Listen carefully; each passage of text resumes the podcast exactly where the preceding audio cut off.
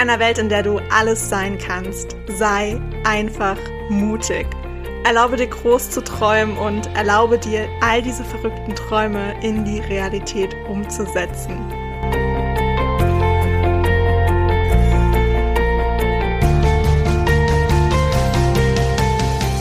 Hey, ich bin Hannah und ich stehe immer irgendwo zwischen Tagträumen und Mutausbrüchen. Und ich möchte dir mit meinem Podcast Edition Mut ganz viel Inspiration und Impulse für deinen Alltag schenken.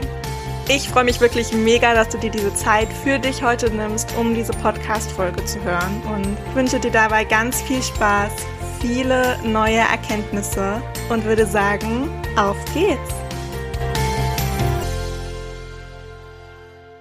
Hello, hello zu dieser neuen Podcast-Folge. Heute wieder eine Folge zu einem Buch. Ich lese euch wieder einen Text vor, diesmal wieder von Luise Morgenmeier. Ich glaube, man erkennt ein Muster. Diesmal aber nicht aus dem Buch Wurzeln zu Blüten, sondern aus ihrem neuen Buch ähm, Wellen lesen. Und auch da habe ich mir wieder ganz viele Textstellen markiert. Und diesmal lese ich euch kein komplettes Kapitel vor, weil in diesem Buch geht es um Menschen, die auf Reisen begegnet sind oder in ihrem Alltag begegnet sind, die irgendetwas mit ihr gemacht haben, die eine ja, von denen sie Erkenntnisse lernen durfte, von denen sie Erkenntnisse sammeln durfte.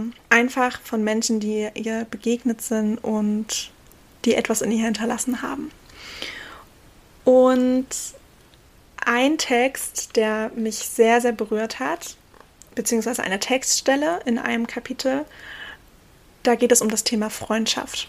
Und äh, Freundschaft ist für mich ein sehr, sehr wichtiges Thema und ich glaube für die meisten von euch auch. Und ich fand ihre Worte, die sie gefunden hat, so unendlich schön, dass ich sie gerne mit dir teilen möchte. Es wird eine sehr, sehr kurze Podcast-Folge. Ich hoffe, du machst es dir wieder gemütlich und lässt die Worte einfach auf dich wirken und hast ganz viel Spaß dabei. Es hörte nicht auf zu regnen.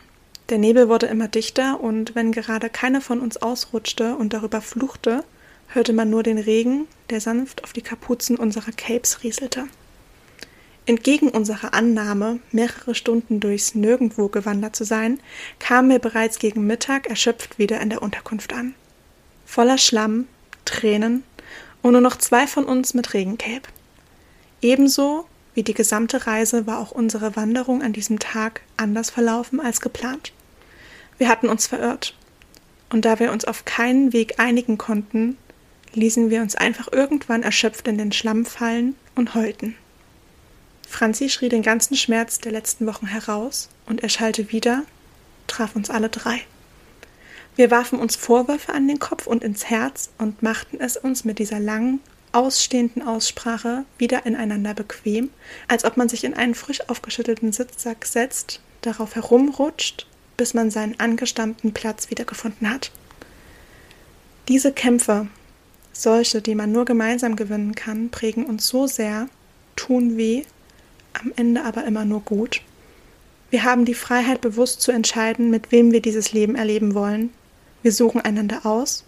Und während man das Beisammensein, die Freundschaft, die Zuneigung, das Vertrauen anfangs forcieren, aufbauen und vorschießen muss, wirft einen das Leben immer dann wieder zufällig zueinander.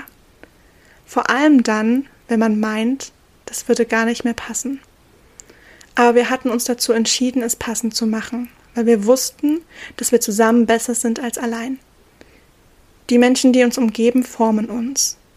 Ich habe mir die beiden ausgesucht, ihren Einfluss auf mich, ihre Liebe für mich und ihr nur das Beste wollen, weil ich glaube, dass das Beste, das sie mir wünschen, tatsächlich auch das Beste für mich ist.